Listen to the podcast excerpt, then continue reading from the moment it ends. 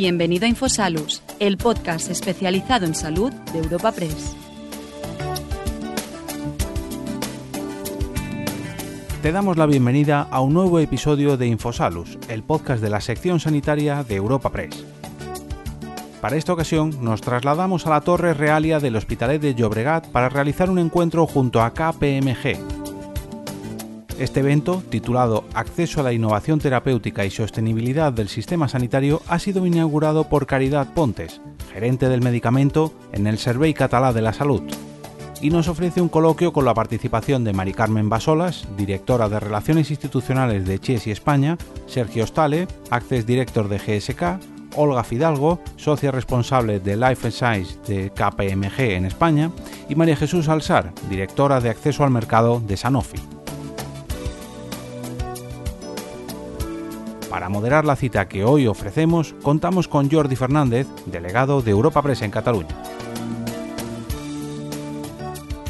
Bienvenidos a un nuevo encuentro digital de Europa Press sobre salud que hoy hacemos en colaboración con KPMG y además en su casa estamos en la Torre Realia del Hospitalet de Llobregat en Barcelona, así que les damos las gracias por la, por la acogida. Hoy hablamos en la siguiente hora de la sostenibilidad del sistema sanitario y del acceso a la innovación terapéutica que incluye ese camino que va desde que eh, nace un medicamento hasta que llega a un paciente, que es de lo que se trata, al fin y al cabo. Déjenme que les lea logros muy recientes de la investigación que se han conseguido y se han anunciado en prensa eh, en el último mes, en plena pandemia, ¿eh? porque la investigación sigue y en todas direcciones, no solamente en la dirección de la COVID. Por ejemplo, la Comisión Europea acaba de aprobar la segunda indicación de isatuximab, para mieloma múltiple en recaída, que es un logro de Sanofi con Immunogen. La Comisión Europea acaba de aprobar también Jemperli de GSK para el cáncer de endometrio avanzado o en recaída. Y la EMA acaba de aprobar el Trimbonex Haller de Chiesi para el tratamiento de la EPOC. Hoy hablaremos de cómo optimizar esos procesos. Lo hacemos con cinco invitados expertos que les presento. Primero, la señora Caridad Pontes, que es la gerente del medicamento en el Servei Català de la Salud de la Generalitat. Bienvenida, señora Pontes, gracias. La señora Olga Fidalgo, que es socia responsable de Life Sciences de KPMG en España. Gracias por la acogida. El señor Sergio Ostalé, Access Director de GSEC en España.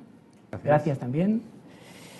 La señora María Jesús Alzar, directora de Acceso al Mercado de Sanofi en España. Bienvenida también. Gracias. Y la señora Carmen Pasolas, directora de Relaciones Institucionales de Chiesi, en España. Gracias.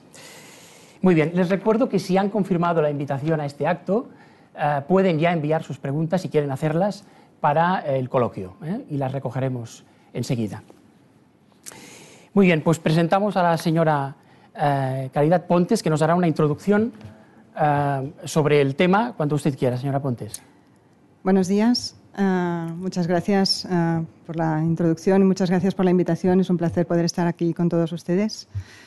Ah, para hacer un poquito de contexto, y no quisiera tampoco alargarme mucho, pero sí me gustaría hacer un poco de énfasis en, el momento tan excitante y tan emocionante en el que vivimos, en el que afortunadamente y de una manera muy constante y en los últimos años es algo que se ha ido repitiendo de, de una forma yo diría que casi ya predictible, ¿no? pues tenemos una gran producción de innovación. Desde hace ya más de cinco años estamos teniendo casi 100 autorizaciones o opiniones positivas del CHMP anuales. Estas autorizaciones además incluyen una proporción creciente de, autorizaciones para productos destinados a, indicaciones huérfanas. Y esto eh, pues bueno, representa una noticia excelente, pues, porque después de, de, un periodo relativamente dificultoso, ¿no? en el que parecía que la innovación pues cada vez eh, era más, más difícil de conseguir, pues realmente estamos en un momento muy productivo en el que eh, se están incorporando muchísimas eh, innovaciones a la terapéutica. nosotros esto lo, vivimos muy en, primera mano, comentabais ahora respecto de, de la actividad de investigación en Cataluña pues, tenemos muy de cerca toda esta actividad investigadora. Nuestros hospitales son hospitales que son grandes participadores en ensayos clínicos y realmente la presencia de la innovación en nuestro contexto pues, es, es muy patente y, forma parte casi del bueno, sin el casi, ¿no? forma parte de nuestro ecosistema. Eh, además, de toda esta innovación eh, viene con innovación en la innovación. Quiero decir que estamos incorporando por primera vez a, lo que es eh, nuestro armamentario terapéutico productos que son aproximaciones distintas a, la terapéutica. No solamente ya tenemos más que normalizados los productos biotecnológicos, sino que empezamos a incorporar ya de forma efectiva tratamientos que son terapias génicas, terapias celulares, terapias génicas celulares y ah, nuevas aproximaciones de selección de los pacientes mediante la utilización de biomarcadores para conseguir pues, un rendimiento óptimo de los, tratamientos. Todo esto ah, pues, son maneras distintas de tratar a los pacientes y son productos que, eh, lógicamente, tienen un comportamiento distinto y un sistema de gestión que necesariamente tiene que ser distinto. Ah, la innovación se va expandiendo ¿no? como una mancha de aceite y lo que mm, se ha producido a nivel de la investigación ya se está expandiendo y, consolidando también a nivel regulatorio. De hecho, tenemos nuevas formas de aprobar los medicamentos que se van haciendo también ya ah, parte de, las aprobaciones ah, habituales, como pueden ser las autorizaciones condicionales, cuando pues, una intervención disruptiva pues, requiere de un acceso más rápido al mercado porque realmente está representando una solución a una necesidad médica no cubierta en una situación grave, tenemos las autorizaciones excepcionales y tenemos los mecanismos de autorización acelerada. Por lo tanto, ah, pues también tenemos innovación en la regulación. Ah, en el acceso, pues en el acceso la verdad es que deberíamos también estar ah, viviendo una, expansión de esta, de esta tendencia innovadora, ¿no? Y, se, está, se está haciendo, pero se está haciendo también uh, un poco generando, a raíz de, lo que, de la tensión que se genera con la aparición de estos productos, uh, cuando llegan a, unas decisiones de precio y financiación que continúan aplicando mecanismos que están pensados para otro contexto, están pensados en el contexto de los tratamientos crónicos que se administran durante años a pacientes que tienen patologías ah, pues, relativamente poco graves con mercados amplios. Y ahora estamos centrando cada vez más nuestra atención en grupos de pacientes cada vez más pequeños, terapias cada vez más efectivas e incluso terapias cada vez más cortas, con el extremo que representa la terapia génica en el que una sola administración pues, puede tener efectos a lo largo de muchos años. Eh, no tenemos en este momento experiencia ni, tenemos establecidos cuáles son los modelos con los cuales nosotros podemos eh, hacer aterrizar estos productos en la práctica clínica de la manera más, más correcta y, más, y más razonable. Y se están produciendo pues, tensiones derivadas del hecho de que la aparición de, de nuevas intervenciones con tasas de respuesta muy elevadas para poblaciones muy pequeñas están aumentando las necesidades presupuestarias para los tratamientos farmacológicos. Eh, esto es un crecimiento sostenido. Nosotros en este momento, por ejemplo, en Cataluña, de nuestros aproximadamente 3.000 millones de euros que dedicamos anualmente a comprar medicamentos, pues 1.500 eh, millones van destinados a medicación en receta, para medicaciones, digamos, convencionales. Tenemos 300 millones que se van al gasto intrahospitalario pero luego hay esos 1.200 millones con una tasa de crecimiento importante que van destinados a las medicaciones hospitalarias para uso en pacientes eh, ambulatorios y los tratamientos de alta complejidad y que representan cada vez más un reto de sostenibilidad. En cuanto la proporción del presupuesto que se va destinando a medicamentos cada vez es más elevado dentro de lo que es el presupuesto global de sanidad. Todas estas tensiones, bueno, pues eh, necesariamente generarán reajustes y nos obligarán a, innovar, nos obligarán a buscar soluciones, nos obligarán a buscar la manera de utilizar mejor y de la manera más eficiente los recursos que tenemos para poder garantizar, primero, que no hay retrasos en el acceso a estas innovaciones que realmente son revolucionarias y que pueden aportar un gran beneficio a los pacientes, a discriminar estas de las que realmente pues, aportan un nivel de incremental de innovación un poco menor, y que a lo mejor pues, no requieren entrar por estos sistemas. Y sobre todo a buscar esa, esa, forma en la cual pues, estas líneas que se van difuminando entre lo que es investigación, lo que es autorización, lo que es comercialización, a través del continuo que representa el acceso a los, a los tratamientos en, en, las áreas de investigación más intensa, pues que, lleguemos a, establecer mecanismos de colaboración entre todos los agentes implicados que nos, ayuden a poder aterrizar todo esto de una manera adecuada que beneficie a los pacientes y que garantice la sostenibilidad del sistema sanitario y de las industrias farmacéuticas que en este momento están representando pues, el, más importante motor en la investigación científica. Yo estoy segura de que vais a discutir sobre esto abundantemente y nos vais a dar más ideas eh, y más eh, visiones y más perspectivas que nos van a ir ayudando en todo este camino para que realmente toda esta innovación se traduzca en innovación en los sistemas que regulan la innovación. Y a ver si eh, a partir de, lo que podamos ir avanzando, pues eh, conseguimos pues, eh, tener una, una, buena traslación de toda la investigación hacia los pacientes. Muchas gracias. Pues muchas gracias, señora Pontes, por haber inaugurado nuestro acto y nosotros podemos pasar a nuestro coloquio. Les voy a pedir para empezar pues una valoración, cómo les suena lo que, lo que han oído, las frases sobre la innovación y ¿quién, quiere empezar?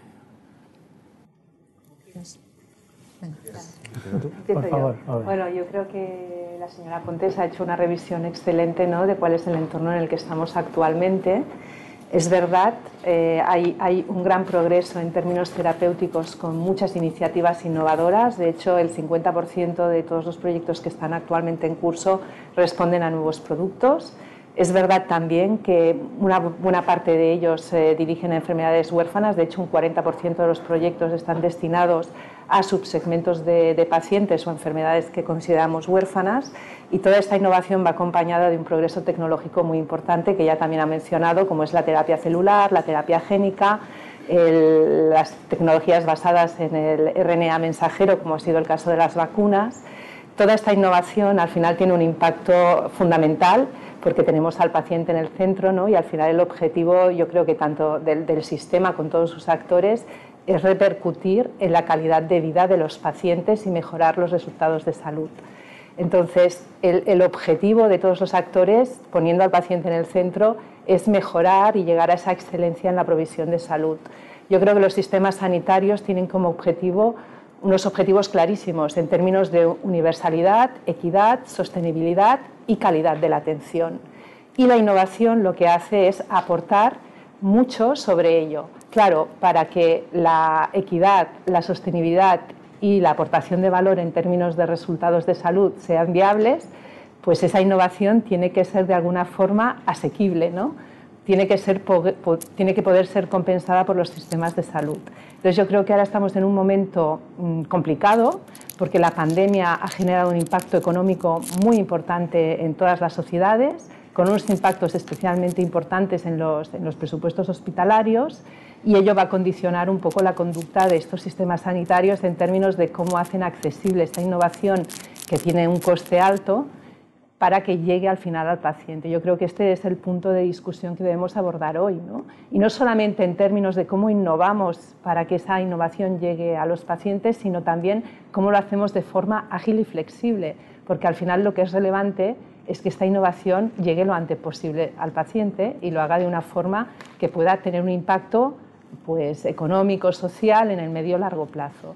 Y ese es uno de los puntos que preocupan mucho actualmente, yo creo, a, todos los actores, no solo a, la industria, sino también a las sociedades médicas, a las propias asociaciones de pacientes y a las instituciones públicas. Pero vamos, totalmente alineada con, con el contenido de lo que nos ha explicado la señora Pontes. Stade. Pues, eh, partiendo del último punto que comentaba, em, creo que todos los sistemas sanitarios eh, y todos los agentes que participamos dentro de, ese sistema sanitario, evidentemente nuestro fin último es que la atención que recibe cada uno de los pacientes, por paciente y por contribuyente también dentro del sistema sanitario, sea excelente en todos los ámbitos.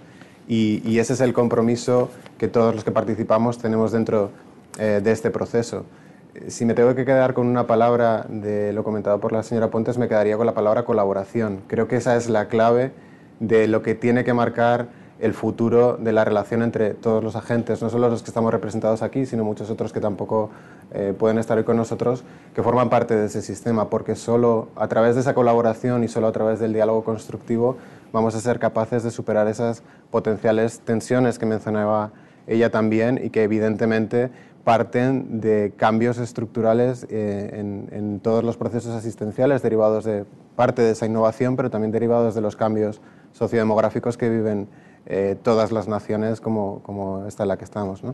Es decir, que colaboración y diálogo son puntos fundamentales para poder abordar de una manera completa la innovación. Y, este es otro punto que creo que es relevante, ¿no? el entender eh, innovación más allá de lo que significa cada uno de los eh, nuevos medicamentos o nuevos tratamientos que dan a los pacientes, ¿no? entenderla en sentido amplio, es decir, innovación como mecanismo y como vía potencialmente de generar ahorros al sistema, innovación como eh, generación de, empleo directo e indirecto de calidad, innovación en último término eh, como mejora eh, tanto en cantidad como en calidad de vida de, todos los pacientes que, están hoy dentro del sistema sanitario y que potencialmente podemos estar en algún momento. Señor. Gracias. Eh, yo quería ahondar un poquito más, siguiendo lo, que ha dicho Cari. creo que es importante recordarnos entre todos que eh, la industria farmacéutica dedica 1.200 millones de euros a la investigación cada año aquí en España. Eh, ese es un esfuerzo importante. Somos una de las, de las industrias que dedicamos más a la I+D. Creemos que somos, en general, hablo siempre de la industria farmacéutica en global, eh, una forma de crecimiento para el país, sobre todo después de la pandemia, y nos encontramos en momentos determinados que tenemos, como ha dicho también Caridad, autorizaciones eh, condicionadas, excepcionales, eh, algunas aceleradas, pero a veces nos encontramos que cuando esa autorización llega a nuestro país y podríamos, eh, los pacientes que lo necesitan podrían disfrutar de ella, nos encontramos en que no siempre tenemos esa agilidad que hablabas para conseguir que ese, ese producto llegue a ese paciente, que siempre es el objetivo final que tenemos, es que el paciente que lo necesita tenga el mejor tratamiento. Y esta innovación también estoy de acuerdo, hemos de saber bien cómo, cómo darle el valor que le corresponde y cómo, y cómo poder pagarla dentro del sistema. Pero deberemos ser, creo que deberíamos ser ágiles en encontrar la, la forma de hacer llegar esas innovaciones, porque si no estamos creando inequidad y, problemas para algunos pacientes españoles. ¿Qué cifra me ha dicho, perdón, la, inversión? 200 millones. 200 millones en España. En España. Señor Lazar. Quedarse la última ya es siempre muy difícil. Yo eh, quiero hacer hincapié más allá del paciente. El, el medicamento es probablemente uno de los de los bienes o de los valores más importantes que tenemos como sociedad. Tiene un impacto directo, por supuestísimo, en el paciente, en sus familiares y en los profesionales que le tratan pero al final tiene un impacto grandísimo en la sociedad. Estos pacientes que se curan o que cronifican sus enfermedades se reincorporan otra vez a la sociedad, ¿no? siguen aportando talento más allá de la contribución económica. Por lo tanto, el, problema muchas veces en el que focalizamos la sostenibilidad es en el gasto farmacéutico y no vemos la foto completa. Es decir, efectivamente hay, no sé, un gasto o una inversión en medicamentos y al final eso repercute en que estos pacientes vayan menos a consultas, tengan otras menos intervenciones, consuman menos tratamientos. Entonces, cuando se ve solamente una pequeña parte de la foto, efectivamente la tensión es tremenda. Probablemente si viéramos la foto completa, pues la tensión no sería tan grande. Y a mí hay una cosa que, me ha, dicho, que ha dicho Cari que, que me parece súper relevante y es que estamos tratando el acceso a la innovación como tratamos el acceso, no sé si a las estatinas, hace no sé cuántos años. Y esto eh, hace que todas las terapias que se están desarrollando ahora vayan por delante de nosotros. Y al final el retraso en la innovación es un perjuicio para el paciente y al final un perjuicio para la sociedad. Y lo que hay que hacer es colaborar para cambiar ese modelo. Tenemos modelos alrededor que podemos copiar lo bueno y seguir desarrollando las áreas que pensamos que son mejorables y yo creo que tenemos una oportunidad fantástica porque es ahora o nunca. ¿eh? La innovación nos, nos, lleva varias cabezas de, delantera. ¿Y la, la pandemia ah, actual es un freno para la innovación terapéutica o puede ser un aliciente de alguna manera? ¿O es las dos cosas? las dos cosas. Ha tenido impactos ¿no? la pandemia en términos de que ha retrasado la realización de algunos ensayos clínicos, pues obviamente los hospitales estaban colapsados en proveer un servicio a los pacientes con COVID, pero luego yo creo que tenemos unos aprendizajes muy importantes a partir de la pandemia en términos de cómo el sistema administrativo que rodea eh, la aprobación para la realización de ensayos clínicos y la propia autorización de los productos se ha flexibilizado para agilizar la llegada de las vacunas, por ejemplo, o para favorecer pues, muchos ensayos clínicos que actualmente están en cursos pues, para tratamientos de estos pacientes que son más graves, ¿no? como son anticuerpos monoclonales y anti, antirretrovirales. ¿no? Yo creo que hay aprendizajes que tomar desde el punto de vista tanto regulatorio como de acceso al mercado y también un aprendizaje muy importante en términos de colaboraciones transnacionales que en el ámbito del acceso ha habido algunas experiencias entre algunos países ¿no? que se han asociado pues, para hacer evaluaciones conjuntas, que también puede contribuir a que ese acceso al mercado pueda ser más ágil. De forma que yo lo leería al final en positivo en términos de que como sociedad hemos aprendido por, por, una parte el valor inmediato de la innovación en términos de salud pública en este caso y segundo, en la capacidad que tenemos, si queremos, de ser más ágiles y más efectivos en cómo se gestiona eh, tanto el desarrollo como el acceso a la innovación. Sí, yo, yo, querría pensar que es una oportunidad eh, y creo que es una oportunidad, o al menos que debemos afrontarlo como una oportunidad. Es, es, cierto que esa tensión existe, pero es cierto que esa tensión existe en la incorporación de los medicamentos con un nivel de inversión sobre el Producto Interior Bruto que lleva estable en los últimos 10 años, con lo cual, con una misma cantidad proporcional de inversión hemos sido capaces como sociedad, como sistema, de dar cabida a toda esa innovación que ha ido viniendo. Eh, creo que debe ser una oportunidad en el sentido de adaptarnos, como bien decía eh, Caridad al principio, al nuevo escenario, a las nuevas terapias, a los nuevos abordajes que están surgiendo eh, y creo que es oportunidad porque tenemos la capacidad de hacerlo habiendo aprendido durante los últimos meses que otras formas de incorporar esa innovación son posibles. Eh, ha sido por un motivo de urgencia, pero ha ocurrido. Eh, en ningún momento debemos em, pensar que tenemos que ir, eh, como bien decía eh, Chus, por delante, de, eh, por delante de la evidencia. La innovación va por delante de nosotros, pero la evidencia es lo que tiene que guiar la incorporación de los tratamientos a los sistemas sanitarios. ¿Somos capaces de, con evidencia, realizarlo de una manera más ágil? Se ha demostrado en los últimos meses que sí.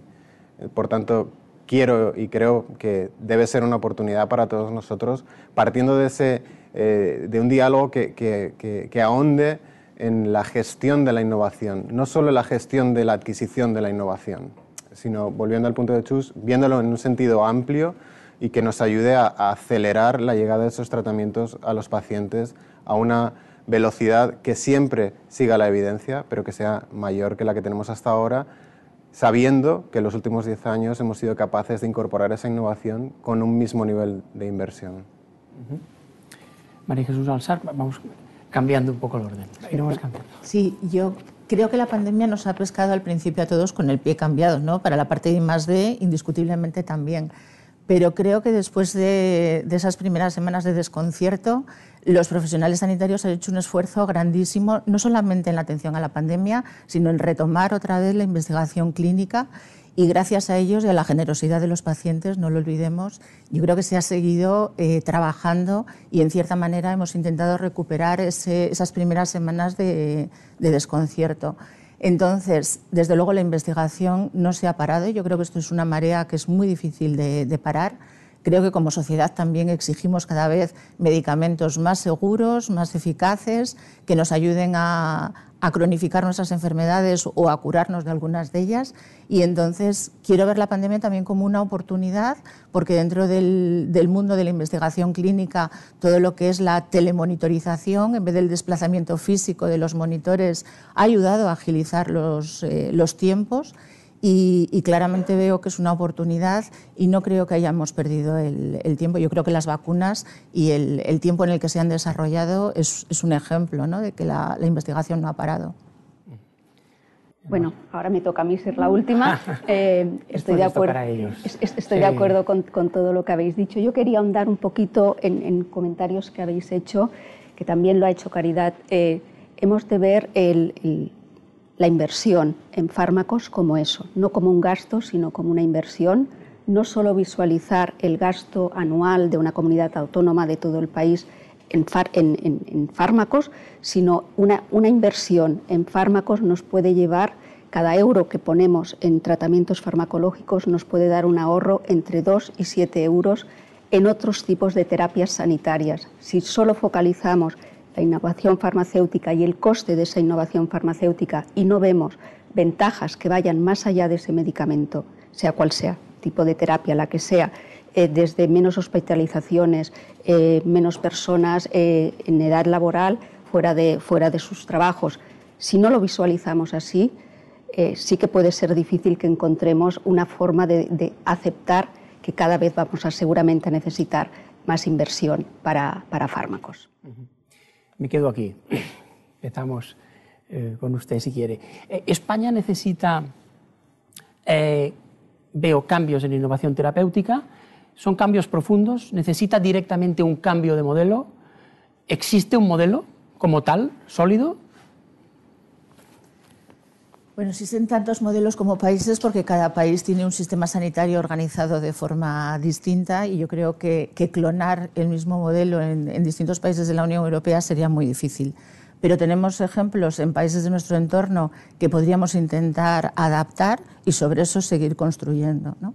Entonces, el problema no es la innovación. Yo creo que nuestro país, en términos de investigación y en tejido investigador, es fantástico. En tejido industrial tenemos también una presencia muy importante y, la contribución que han, que han comentado al Producto Interior Bruto. Entonces, al final es cómo asegurar que construimos un modelo que es sostenible en su conjunto, no solamente referido al gasto farmacéutico, y que es predecible, porque al final muchas de nuestras compañías son multinacionales y dentro de nuestras compañías nos peleamos por traer investigación a España, nos peleamos para traer eh, inversiones a nuestras fábricas y al final la compañía toma las decisiones no solamente porque el país tenga muy buen tejido industrial o investigador, sino también porque sea un sitio predecible para, para invertir. Si eso no es así, pues corremos el riesgo de que nuestro país en este tejido investigador e industrial se empobrezca y yo creo que sería una pérdida de oportunidad lamentable. Yo, eh, a ver, siguiendo un poco también lo que, lo que ha comentado Chus, creo que nuestro sistema sanitario tiene, tiene una gran fortaleza que nos diferencia seguramente de otros, que es la universalidad.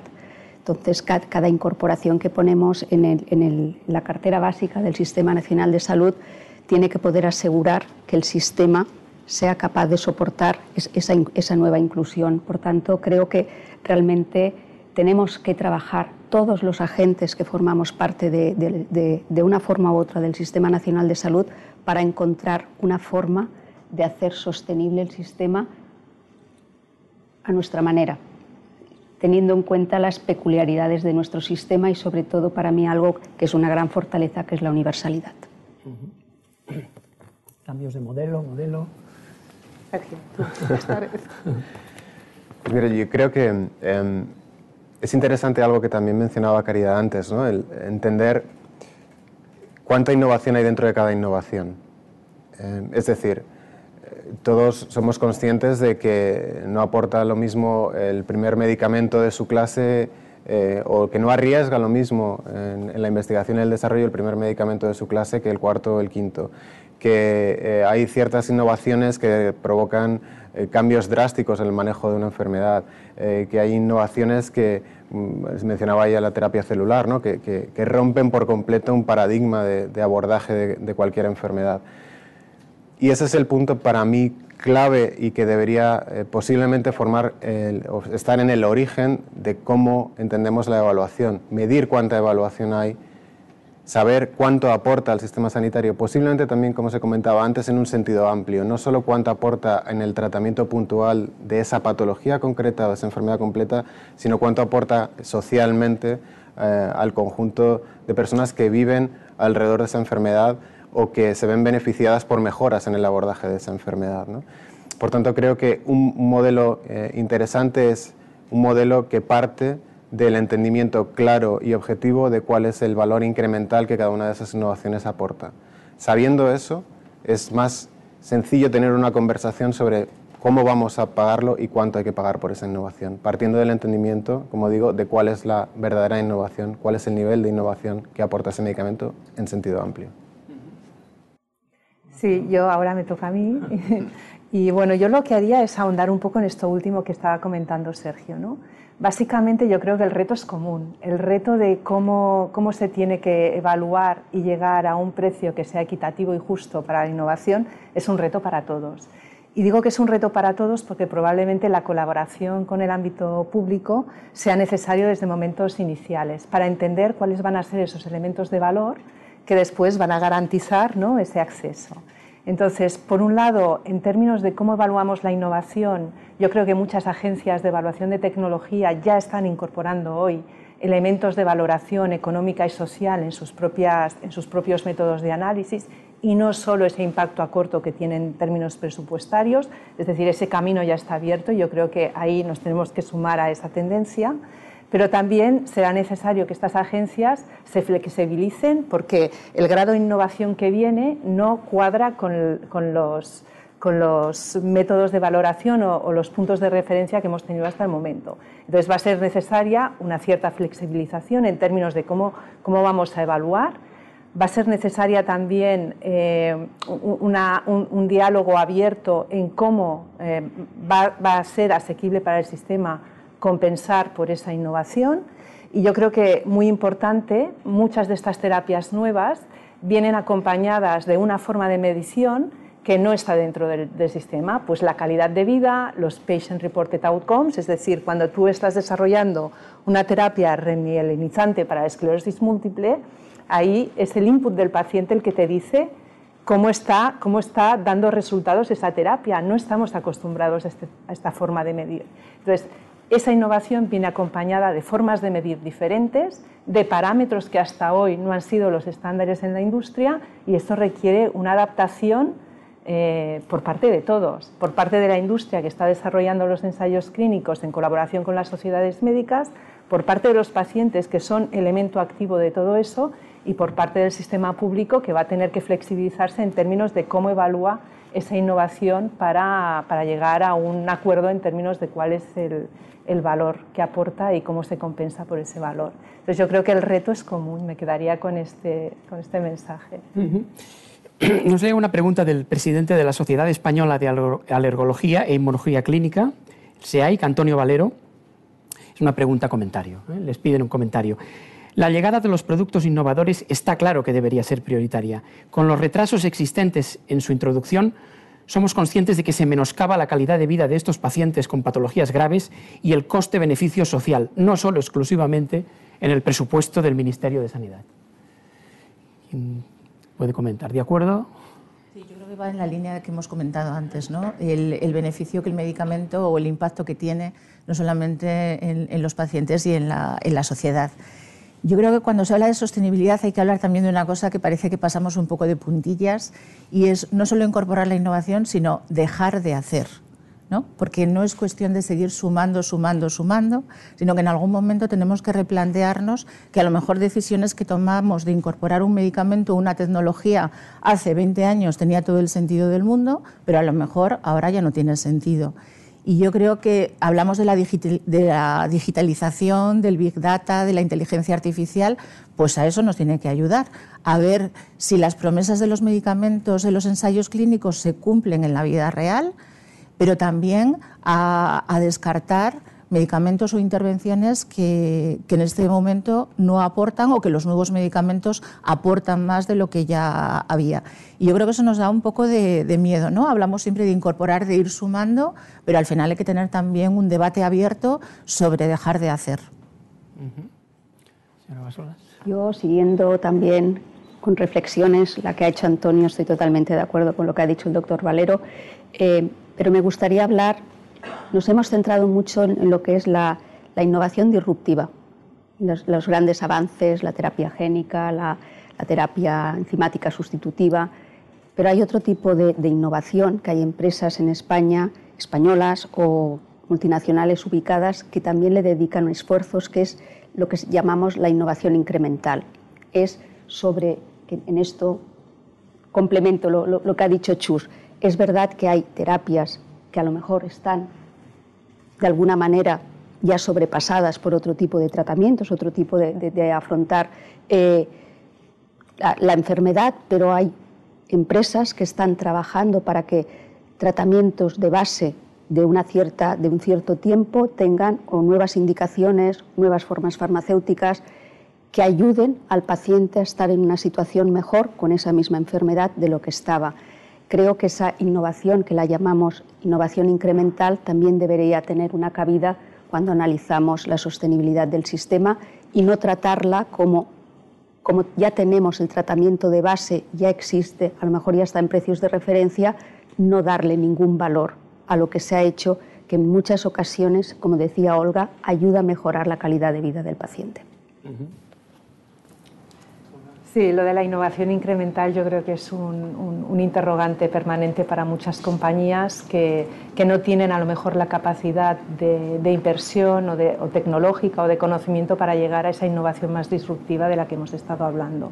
Entonces, eh, cuando hablamos de cómo vamos a medir el valor que aportan los nuevos medicamentos, yo hablo en general ¿eh? y dentro de este concepto entiendo tanto lo que es la innovación más disruptiva como la innovación incremental.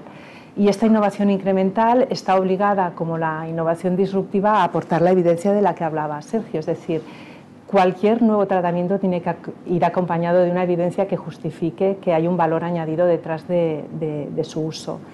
Y ahondando en lo que decía Chus del tema de, los datos en vida real, yo creo que ahí hay un camino por recorrer tanto para la innovación incremental como para las nuevas terapias y es un área en la que claramente el sistema va a avanzar, es decir, muchos medicamentos llegan hoy al mercado con datos que pueden estar en poblaciones de pacientes pequeñas o en los que el seguimiento ha sido corto o en los que no hay, un, no hay un medicamento de referencia con el que compararse, de forma que el grado de evidencia que tienes eh, es suficiente a lo mejor para llegar al mercado y tener esa autorización, pero no justifica el valor que se está solicitando. Y ahí es donde interviene pues, esta búsqueda de datos en, la práctica real que va a acompañar la vida del medicamento y va a justificar y va a llevar más allá esa medida de cuánto es el valor que aporta ese medicamento. Yo creo que ahí están tanto las terapias, bueno, las terapias procedentes de la innovación incremental como las disruptivas. Y con las nuevas tecnologías yo creo que esto va a ser cada vez más eh, un, estándar en, nuestro, en nuestro entorno, ¿no? que cualquier medicamento que alcance el mercado va a estar sujeto a un seguimiento y a un uso de las nuevas tecnologías que te va a ayudar a justificar de alguna forma y a evidenciar si realmente esa promesa se cumple, va más allá, porque ha ocurrido con medicamentos que han dado un resultado mucho más allá de las expectativas y hay un ejemplo clarísimo, que es un medicamento para la leucemia mieloide crónica que alcanzó el mercado con un interrogante sobre el grado de supervivencia que iba a aportar, en un momento en que la mitad de los pacientes se morían y al cabo de unos años de estar en el mercado estos pacientes tenían una supervivencia superior al 80%. Es decir, que a veces la promesa supera la expectativa inicial. Entonces, este seguimiento a largo plazo a mí me parece fundamental en términos de, además, facilitar ese acceso que puede ser en unas condiciones al principio e ir evolucionando a medida que esa promesa de valor añadido se va cumpliendo. Sí, dices que debe incrementarse el uso de datos en vida real. Yo creo que es que tiene que incrementarse, ¿no? es, es imprescindible. Em, si lo pensamos por un segundo, posiblemente las compañías farmacéuticas, esos investigadores a los que aludía Chus antes, eh, somos los que más conocimiento tenemos de un medicamento hasta el momento que llega al mercado. Y en ese momento todo el conocimiento, digamos que se diluye y no se, no se recoge, no se sigue, no, no, se ahonda en la información que se ha obtenido hasta el momento de la autorización de un fármaco, porque carecemos de registros lo suficientemente amplios y potentes como para, para poder hacer un seguimiento real de si la promesa eh, que, eh, consolida un ensayo, que, que, que, ofrece un ensayo clínico se consolida en el tratamiento real. Muchas veces este conocimiento se obtiene a través de, la, de las discusiones con eh, todos los eh, profesionales sanitarios que, utilizan el medicamento de una forma u otra, ¿no? y, en ocasiones muchas, creo que a todos nos habrá pasado, eh, recibimos comentarios que en, línea de, oye, este medicamento funciona casi mejor que lo que decía el ensayo clínico, ¿no? O igual no, yendo al punto que comentaba Caridad al principio sobre la incertidumbre y la aceleración de los procesos regulatorios. para ser capaces de constatar y de ser eh, ágiles en la incorporación de los medicamentos que están sujetos a esos procesos regulatorios más rápidos, condicionales, excepcionales, acelerados, etc., creo que es fundamental, fundamental que seamos capaces de medir lo que ocurre en la realidad, que seamos capaces de seguirlo, que no pare el conocimiento de un medicamento cuando ese medicamento sale al mercado, sino que continuemos durante toda su vida analizando lo que aporta, porque esa también será una manera de ser mucho más eficientes en, el cálculo de ese retorno social más amplio ¿no? que se comentaba antes sobre lo que aporta el medicamento al entorno sanitario o, al entorno económico y social de cualquier país. Por tanto, creo que esos datos en, vida real, ese seguimiento, la posibilidad de llegar a acuerdos en base a esos datos de, vida real entre eh, las instituciones que tienen que financiar los medicamentos y, aquellas que los proveemos al sistema sanitario, tiene que ser una vía eh, por la que avance el diálogo entre los agentes que formamos parte del sistema. Ya que hablamos de salud 4.0, el Big Data y los datos de los pacientes, tanto para ensayos clínicos como para después seguir la, vida de un medicamento que ya, que ya existe, el marco regulatorio y jurídico, hablo de eh, los pacientes, el, trato de los datos, eso en España y también a nivel de Unión Europea está bien, mal, poco regulado. ¿Cómo estamos en? ¿Estamos verdes aún o porque tiene que ser paralelo? Bueno, está la, ley de protección de datos que yo creo que es clara, ¿no? Y que provee de un marco para poder avanzar en esa dirección. Es decir, al final el paciente es el propietario de su información y tiene que dar el consentimiento para que esta información sea asequible. Pero ahí chocamos también con la actitud de los que de momento tienen estos datos, que básicamente son las instituciones públicas. Y ahí yo creo que hace falta avanzar no solo en la, accesibilidad a esa información, sino también en cómo se construye la arquitectura, cómo se comparte, cómo se recoge, porque tienen que ser datos comparables al final.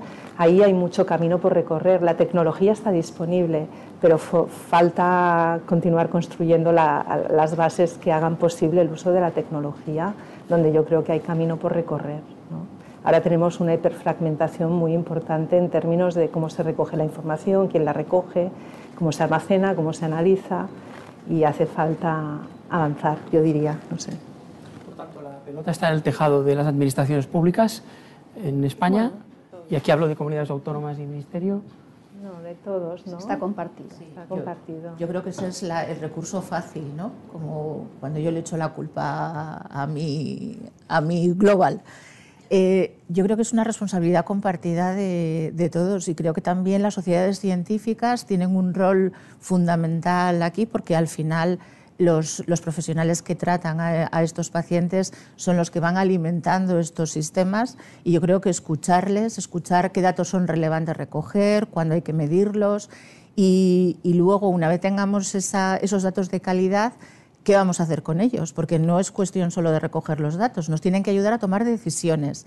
Si lo que habíamos financiado eh, resulta que hay que desfinanciarlo, que no tiene sentido que ese medicamento, esa intervención esté en el arsenal terapéutico o al revés. Si algo que habíamos financiado con incertidumbre, realmente estos datos nos dicen con certeza que este medicamento es, es útil para toda la población o para un grupo de pacientes, porque eso también nos tiene que permitir ver cuál es el, subgrupo de pacientes que más se van a beneficiar de un tratamiento y no pensar que es para todos los que tienen la misma, la misma patología, ir hacia esa medicina de, precisión que también me, mencionaba antes Cari.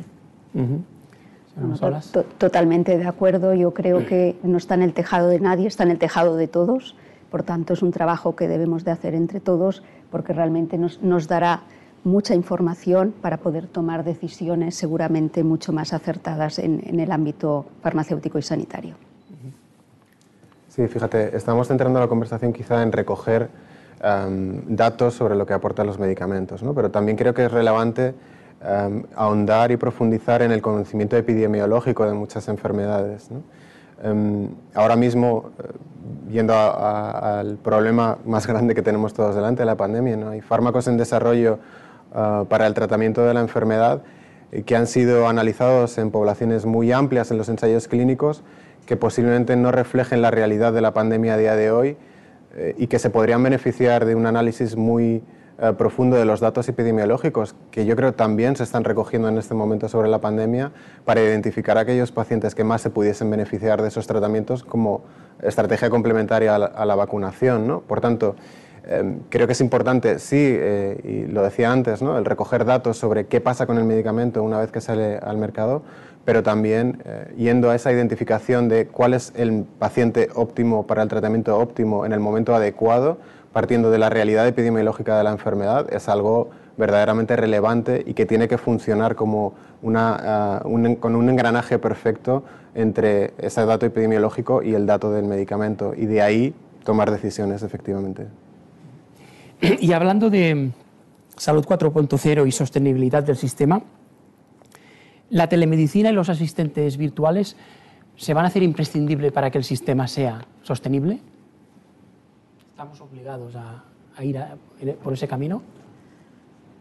Yo creo que estamos obligados a avanzar y, explotar todas las posibilidades y todas las oportunidades que nos da la, tecnología. ¿La telemedicina es útil? Sí, muchísimo. Probablemente puede evitar desplazamientos, pueda mejorar la eficiencia en las, en las consultas médicas, pero no vale para todo. ¿no? Yo creo que, que esa proximidad médico-paciente o la atención farmacéutica o muchas de las intervenciones que hay no las puede suplir la telemedicina. Entonces, creo que no hay que, hay que intentar no irse a los extremos, ni todo presencial ni todo telemedicina, sino empezar a incorporar la telemedicina como algo habitual dentro de las consultas, no como una excepción derivada de la pandemia, pero también definir muy claramente cuándo es telemedicina y cuándo realmente necesito sentar a un paciente y explorarle. ¿no? Y, llegar a ese equilibrio yo creo es en lo que, lo que tenemos que empezar a trabajar. totalmente de acuerdo con Chus. Eh, en un momento de, de la crisis pandémica tan grave como sufríamos el año pasado, creo que la telemedicina nos ayudó, sobre todo con pacientes crónicos que debían seguir siendo controlados, el, el poder llegar y establecer una relación médico-paciente en condiciones lo que también estoy de acuerdo como médico es que en muchas ocasiones el médico ha de tocar, ha de tocar al paciente, ha de poder explorarlo, ha de, poder sentir lo que el paciente le está explicando en primera persona. Y por tanto, yo creo que será siempre un modelo híbrido. Sí, yo creo que, será un modelo híbrido y los datos de los que disponemos, basados en las opiniones de esos médicos, que son los que al final, ¿verdad? Eh, tiene la responsabilidad de, atender y de seguir a esa paciente es lo que nos están diciendo. Recientemente eh, leía en un estudio que la previsión en España de asistencia remota de pacientes pueda situarse en un 20% de las consultas. No sé si es mucho, si es poco, si es acertado o no está acertado, pero desde luego lo que indica es una voluntad de asumir las posibilidades que ofrece la tecnología en la atención a los pacientes. En ese mismo estudio también se hablaba de cómo dependiendo de la intervención que se vaya a realizar, eh, el médico es más o menos favorable a que sea remoto o prefiera que sea presencial. ¿no? Respuestas de, eh, creo recordar, oncólogos hablaban que en un 75% de los casos estarían dispuestos a tener esa atención remota para un paciente con eh, la enfermedad en situación estable desde hace muchos años, ¿no? que, que, se puede entender como una visita más rutinaria, un chequeo más más rutinario, ¿no? pero en cambio eh, apenas eh, alcanzaba el 10%, creo recordar, en aquellos casos en los que lo que pretendía eh, esa interacción era discutir un cambio de tratamiento. ¿no? Por tanto, yo creo que es importante y necesario adaptarnos a los usos y ventajas que nos ofrece la tecnología que tenemos a día de hoy. Es de obligado cumplimiento casi ¿no? el, el aprovecharlo y el avanzar. Volviendo a ese concepto de sostenibilidad, ¿no? este es un mecanismo más allá del medicamento que puede permitir la sostenibilidad eh, del sistema también. Eh, y creo que son los profesionales sanitarios los que tienen que decir en qué casos sí y en qué casos no, y eso depende 100% del entendimiento de la relación eh, médico-paciente. Bueno, totalmente de acuerdo. Sirve para unas cosas en un grado y para otras en menos grado probablemente, pero al margen de lo que se establece como telemedicina en términos de la relación médico-paciente, yo creo que la telemedicina también ayuda a una monitorización más intensiva de los pacientes. Y cuando entras en esta monitorización más intensiva de los pacientes, seguramente con este seguimiento más intensivo de muchos datos de salud puedas avanzarte en algunas intervenciones terapéuticas y eso también va a repercutir ¿no? pues en la mejora de, la calidad del servicio sanitario que estamos proveyendo y a la sostenibilidad del sistema porque te avanzas de alguna forma, empiezas a ir a ese camino de medicina preventiva. Volvamos un momento a la innovación terapéutica. Eh, las farmacéuticas tienen toda la, sienten que tienen toda la información que necesitan durante el proceso, eh, plazos de procesos, pautas claras de financiación, pautas claras del grado de innovación de los productos. ahora mismo, y volviendo a lo que ya habíamos comentado, de que el, modelo que tenemos ahora mismo en España es un modelo que, en su momento funcionó y estaba adecuado a, los medicamentos que teníamos encima de la mesa. Y yo creo que hay que hacer evolucionar el, modelo para hacerlo más predecible, pero para todo el mundo, o sea, no solamente para las farmacéuticas, sino también cuando una asociación de pacientes sabe que va a venir un medicamento y está pendiente porque hay una necesidad médica, una laguna terapéutica, tener también cierto horizonte, ¿no? Es la esperanza del paciente de que haya un medicamento para su, para su enfermedad. No siempre es así, algunas veces sí, pero otras veces no. Entonces, creo que este modelo tiene que evolucionar no solamente en, definir mejor los tiempos, sino también en definir mejor los criterios y adaptar esos criterios a la, realidad. No se puede aplicar el mismo criterio a una terapia génica que a un medicamento químico convencional. Eh, no se puede aplicar el mismo criterio de cómo vamos a financiar un medicamento que se da una única vez en la vida, como es una terapia génica, pero tiene un efecto beneficioso a largo plazo respecto a un tratamiento que tienes que seguir tomando toda tu vida. Entonces, creo que el modelo tiene que evolucionar y yo creo que eso es positivo para todos, ¿eh? no solo para la industria, sino para los propios evaluadores.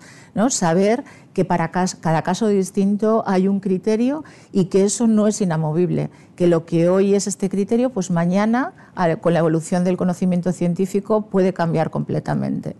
Y luego hay que ser flexibles, ¿no? porque eh, estamos hablando de estos medicamentos que probablemente tienen unos precios muy altos, pues también tenemos que pensar en formas de pago distintas. No, es eh, te pongo la terapia génica hoy y, ya está, sino a lo mejor pensar en distintas formas de, abordar el pago de ese medicamento a lo largo del tiempo y en función de los resultados que se alcancen con el paciente. Entonces creo que hay que hacer una revisión muy profunda de, cómo estamos trabajando ahora. Sí, yo eh, siguiendo en esta línea creo que es importante también eh, tener, tener claro y la predecibilidad del, entorno en el que nos movemos. Ah, se ha estado hablando en, foros políticos en, estos últimos tiempos de cómo fijar el valor de un medicamento eh, y hablan de el coste eh, de investigación que ha tenido más el coste industrial de fabricarlo. Si es así, la, investigación eh, financiada por parte de la industria farmacéutica irá en retroceso porque necesitamos un, reto, un cierto retorno de la inversión. Si solo visualizamos el proceso de fabricación, coste de la, parte de investigación previa supuesta en el mercado y no, vemos que la, que la, industria necesita un cierto retorno, eh, seguramente en lugar de avanzar, retrocederemos. Yo diría que es la predecibilidad, pero también la transparencia, ¿no? Es decir, en un momento en el que estamos diciendo que se va a necesitar pues, criterios diferentes, una cierta flexibilidad, eso tiene que ir acompañado de transparencia, ¿no? De transparencia y claridad en los criterios y de, alguna forma en compartirlos, porque es la forma en la que todos los actores pueden de alguna forma eh, ayudar a progresar en esa dirección. Y cuando hablo de todos los, los actores, yo creo que esta no puede ser una discusión exclusiva entre la industria y las administraciones.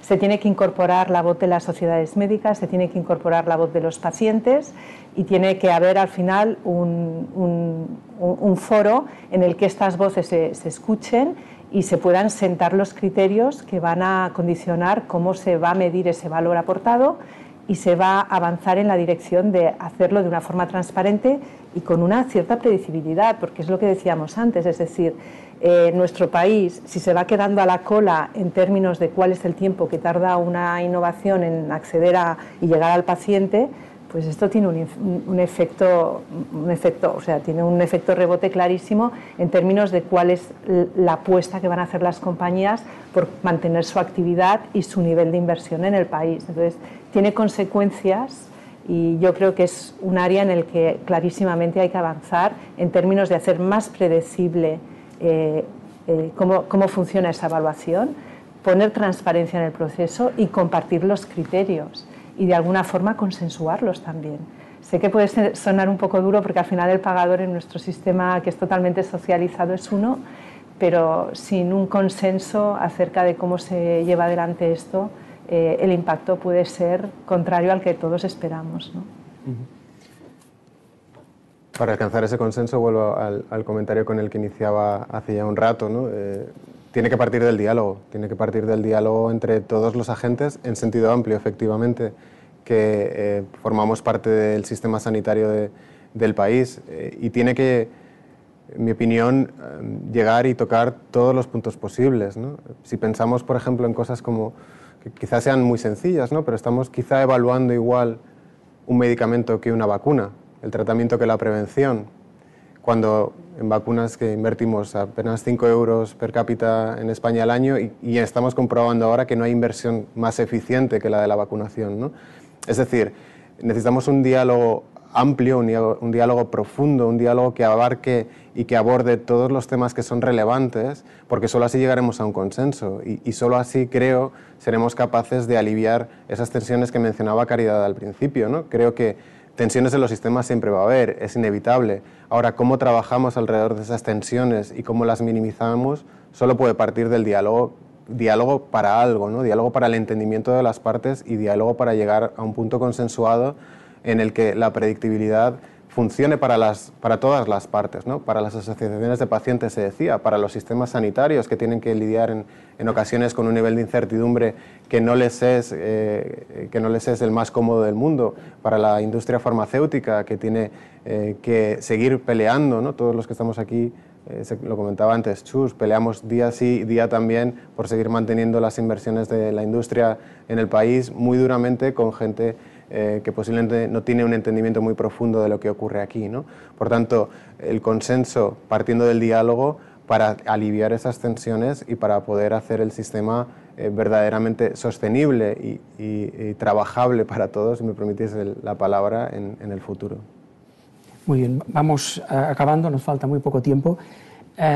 programas de riesgo compartido. Falta mejorarlos, esos programas entre eh, farmacéuticas, administraciones, hospitales? Yo creo que hace falta tener en cuenta más perspectivas, porque muchas veces estos acuerdos se, discuten a nivel muy macro, con el Ministerio o con las comunidades autónomas a través de la Comisión Interministerial de Precios, pero al final son acuerdos que van destinados a un nivel muy micro a un hospital determinado, a un servicio determinado y que implican a profesionales que están en contacto directo con los pacientes. Entonces, eh, yo creo que acuerdos de riesgo compartido, cualquier otro tipo de acuerdo innovador, tiene que contar también con la voz de estos profesionales que son los que al final tienen que recoger los datos y nos tienen que decir cuáles son los datos variables y los datos que realmente importan para luego tomar una decisión. Vuelvo a insistir, al final todo este tipo de programas y este tipo de, decisiones que de, datos que recogemos nos tienen que ayudar en la toma de decisiones. Por lo tanto, hay que contar con los profesionales y hay que contar cada vez más con los pacientes, porque al final cuando estamos hablando de calidad de vida o, mejora en, el estado general, pues eh, el que tiene que decir algo es el paciente y a lo mejor esos datos son muy relevantes recogerlos. Por lo tanto, yo estoy a favor de este tipo de acuerdos, pero creo que hay que involucrar mucho más a profesionales y pacientes.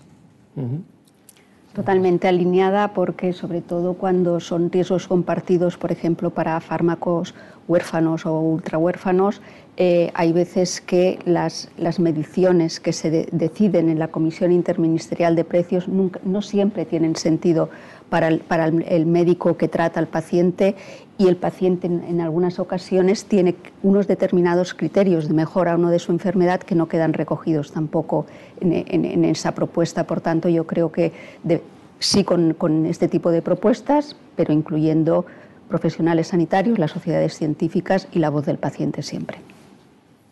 Sí, estoy alineada con lo que han comentado Chus y Carmen. Eh, yo quiero decir que los modelos de riesgo compartido son una forma de acuerdo innovador, pero que hay muchos otros y que probablemente el trabajar con varios elementos de, las diferentes alternativas que tenemos en términos de acuerdos innovadores seguramente puede aportar más valor. ¿no? Pues antes hablábamos de cómo se compensa una terapia génica que a lo mejor vale millones de euros.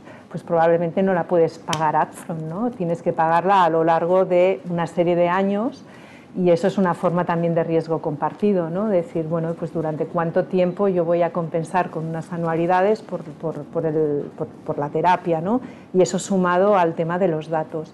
Yo quería hacer un inciso sobre el tema de los programas de riesgo compartido que se asocian generalmente a la recogida de evidencia, ¿no? de datos, y que de momento están destinados a poblaciones de, pacientes pequeñas, ¿no? porque tampoco tenemos los sistemas eh, necesarios para recoger esos datos que luego te van a permitir eh, gestionar ese pago por valor de alguna forma. Entonces, ahí también hay una necesidad de avanzar en ver cómo podemos ir con estos programas a unas poblaciones de unas dimensiones diferentes, eh, de forma que garanticemos que la recogida de datos va a ser la adecuada y también insistir en lo que comentaban tanto Carmen como Chus, que ahí la voz de los profesionales sanitarios y de los pacientes es fundamental para, que para tener la certeza de que la información que estamos recogiendo es realmente la, la información válida para compensar por el valor.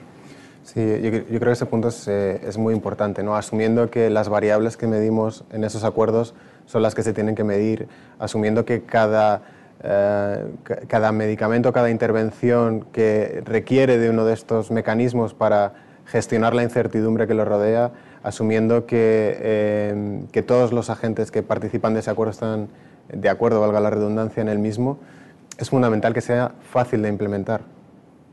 Porque si no, el acuerdo puede quedar muy bonito escrito en un papel, pero no se lleva a la práctica, por tanto no se obtienen los beneficios que se esperan obtener del acuerdo. ¿no?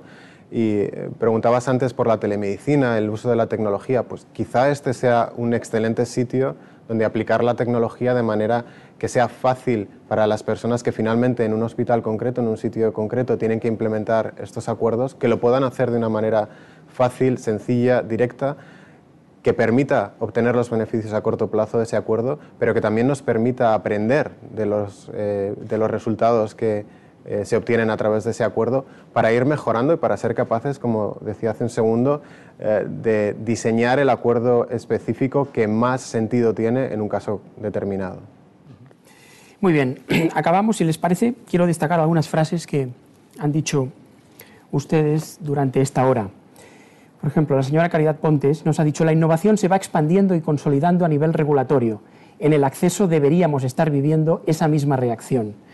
La señora Basolas de Chiesi nos decía que la industria farmacéutica en España invierte 1.200 euros, eh, millones de euros al año en investigación. Eh, la señora Fidalgo nos decía que hace falta un foro y consensuar con todos los actores. El señor Ostalé, la excelencia debe llegar a todos los ámbitos con colaboración y diálogo. La innovación también genera ahorros al sistema y empleo y calidad de vida. Y la señora Alzar nos decía, ponemos el foco en el gasto y eso crea tensión, pero no vemos la foto completa, la calidad de vida del paciente. ¿Mm? España necesita ser un país predecible para invertir. Espero que les parezca un buen resumen, seguro que hay muchas mejores eh, frases. Muchas gracias a todos por haber venido, por, por esta hora, creo que ha sido muy provechosa, y gracias a KPMG por habernos acogido en su sede. Gracias a todos, gracias a los que, todos los que nos han visto, tanto si es en directo como si es en la web de Europa Press donde queda colgado este vídeo. Hasta próximas tribunas.